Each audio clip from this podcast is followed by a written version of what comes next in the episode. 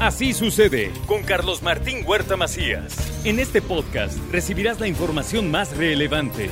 Un servicio de Asir Noticias. Con Joaquín Díaz, ¿cómo estás? Buenos días, Carlos Martín. Buenos días al auditorio. Muy bien, ¿tú? Pues acá, mira, fui a Valle, fui a Valle de Guadalupe, este, y bueno, qué lugar, cómo ha crecido. Mucho, mucho, ha crecido mucho. Cada día está mejor, más bonito y, y vale mucho la pena. Es caro, sí, pero vale mucho la pena. Sí es caro. ¿Qué bodegas visitaste, amigo? A ver, cuéntame. Cuéntame, cuéntame. O ya ni ¿Quieres, te quieres que, acuerdas. quieres que haga un recuento de los daños? Sí, Mira, pues lo, sí. que, lo, que, lo que no se me olvida es que regresé con COVID. Eso sí. Eso, eso, eso fue Sí. lo que pesqué allá. Me pegó el cobicho a- a- allá. No sé si fue en el avión, no sé dónde caramba fue, pero me pegó el COVID. Sí, sí, sí, pues sí. Pero bueno, este, fui a, a ver, fui a Pedro Domecq. Ok, a Domecq. sí. ¿A Domecq? Muy bonita. Sí, muy La- bonita. ¿Todavía Muy- tienen el museo abajo? Sí, Qué sí, bonito qué bonito. museo. ¿Y sabes qué es lo que me gustó de Domecq? Que tienen las botellas con las esencias de lo que puedes Ah, encontrar en en, el vino. un vino, ¿no? Entonces te dicen, a ver, pase, y, y- y aquí está toda la lista de botellas, Sauvignon. huela, Ajá. huela, ¿no? Y entonces te ponen qué es lo que estás oliendo, y luego él dice, ah, pues sí, sí es eso, ¿no? Y así vas oliendo y vas tratando de afinar un poco tu, tu olfato, ¿no? Es que que ese es- después se desgració todo con el COVID. Claro, pero eso es bien importante porque te, te recuerda precisamente las memorias olfativas, que ese es lo, el gran truco que muchos sommeliers hacemos, por decirlo de esa forma. Cuando estamos explicando un vino, recurrimos precisamente a nuestras memorias olfativas. Y ese ejercicio que te hicieron en Domecq es muy interesante y muy bueno. Bueno, de ahí nos fuimos a Cheto, que está enfrente. Sí, está enfrente, la Cheto. Qué, qué grande es. Es gigantesca. Qué producción tan grande no, tienes. es la que y sabes más- qué, yo no sé cuántas botellas conocía de Acheto, pero muy poquitas contra Comparado todo lo que, producen. tienen, claro, sí. La Cheto es la bodega más grande de México. Es la que produce más vino en México, es la Cheto. Pero qué cosa, ¿eh? Sí, sí, sí. sí. Qué cosa. Muy bonita bodega también. Este. ¿Subiste tam- a la Plaza de Toros de Cheto o no? No. ¿No? ¿No te llevaron ahí? no. Nada más abajo. Sí, estuviste. sí, sí, sí. Ya. Y luego, ¿sabes qué? ha, ha crecido también mucho, eh, digo, naturalmente, la, la- la- la producción de uva, pero los restaurantes. Hay muchísimos. que, que- que están en el mismo campo, Sí, sí, sí. que te sirven platos con, con- con todo lo que produce esa tierra Sí, sí. y que es una delicia, pero que sí es muy Sí caro. son caros, sí son caros. Y, y- y los que nos encarecen son los güeritos del otro lado de la por frontera. bajan porque a cada rato. pues, de, de San Diego a Valle de Guadalupe están a hora y media. Claro. Entonces, este, ellos vienen con dólares, pagan en dólares y para ellos es barato, pero a, a los mexicanos nos No, encarecen muchísimo, todo. Claro, claro. Sí, sí, ese es el problema que, que tiene esa zona. Bueno, por llamarlo problema de alguna forma, porque al final de cuentas se mantiene gracias a ellos. Sí, No para ellos está bien. Para el turismo mexicano. El turismo mexicano ahí casi es nulo. Es muy poco el que viaja a Ensenada. Y en cambio los americanos está lleno de americanos eso. Lleno, lleno, lleno. Y por eso es caro. Los hoteles son caros. eh, todo es caro. Los restaurantes son caros. Aunque de todo, pero bueno. Y las degustaciones de vino que son una delicia. ¿Fuiste a la cantina más vieja? Ah, ¿cuál es esa? El Huson. No, no fui. ¿No fuiste? No. Amigo, esa se me pasó pasarte el dato. Es la cantina más vieja de América. ¿De veras? Y está en Ensenada y se llama el Huson.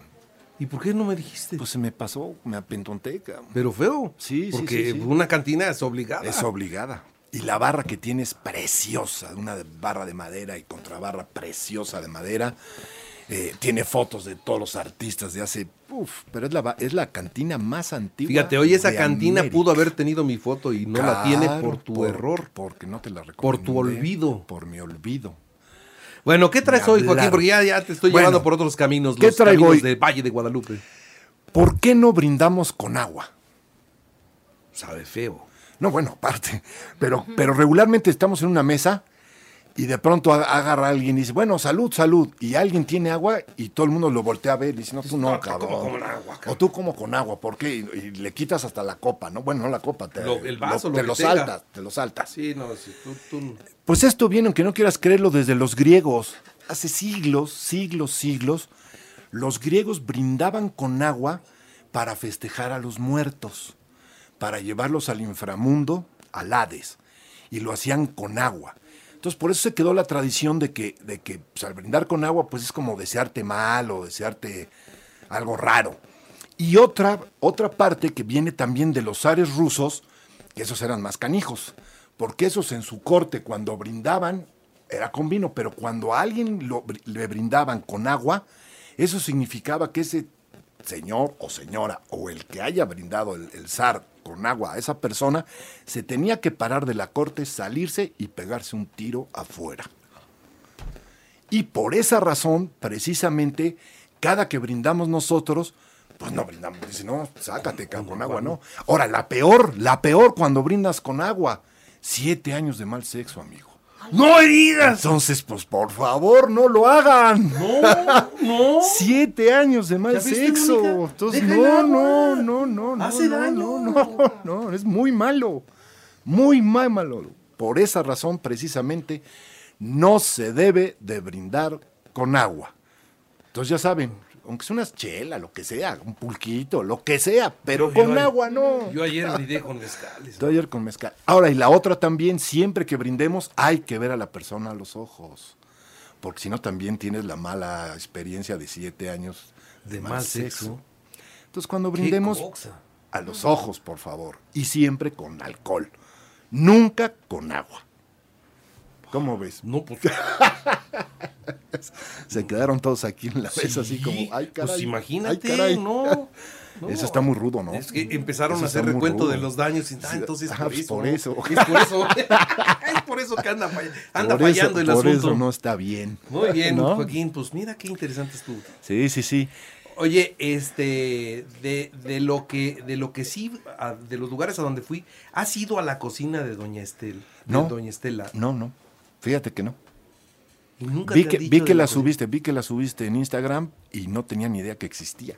No sabes lo Ni que idea. es esa mujer. Una mujer que se dedicaba a limpiar casas, Sí, sí. ¿no? Era a- asistente doméstica y, y- y un día no tenía chamba y entonces se le ocurrió eh, poner un puesto de tamales y, y de los tamales empezó a crecer y un día un, un señor le dijo que si le hacía un borrego y ella dijo, ¿se lo hago tatemado o en su jugo? Dice, pues como quiera. Y entonces le dijo, le voy a hacer la mitad de uno y la mitad de otro. Le gustó tanto que regresó y le dio más borregos.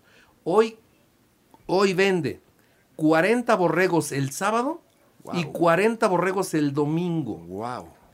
Tú sabes la cantidad de gente que se necesita para comerse Sí, sí, 40 sí, borregos en una sentada, porque es nada más para el desayuno. Mira. Entonces, este vende borrego Sí, sí. tatemado, pero también vende, ahora ya es un restaurante con mesas y mesas y mesas y mesas y mesas y mesas.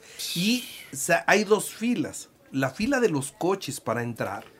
Y luego la fila ya paradito para- para, que para te den mesa.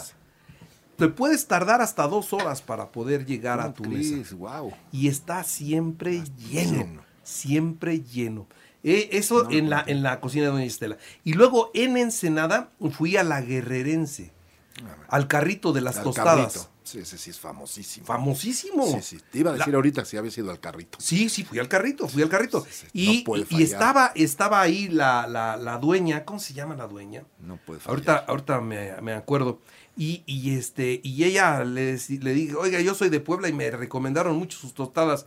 Y, y me dice, sí, mire, ahora venga, va- vamos a ponerle salsa. Y tiene como 10 salsas diferentes. Y dice, le vamos a, ¿le gusta el picante? No, pues que sí, esta. Este, la dueña se llama Sabina. Ya, ya. Qué Es cosa de famoso, que tostadas, sí, sí, ¿eh? sí, buenísimas. De- Esas sí, el de carrito de es, es imperdible. O sea, Sí. es un punto que tiene que uno que ir sí o sí. Y luego. ¿sabes? Comí una ensalada de caracol. Buenísima. Te voy a decir, comí mucho, probé de muchas cosas y muchas muy ricas, pero la ensalada de caracol se me quedó como el mejor plato de mi viaje. Mira. Y por mucho, ¿eh? Sí, sí. Sí, sí. Ahí se da mucho el caracol, por eso es muy bueno. Pero muy bueno. Muy, muy bueno. Muy bueno. Muy, muy bueno. Muy bien.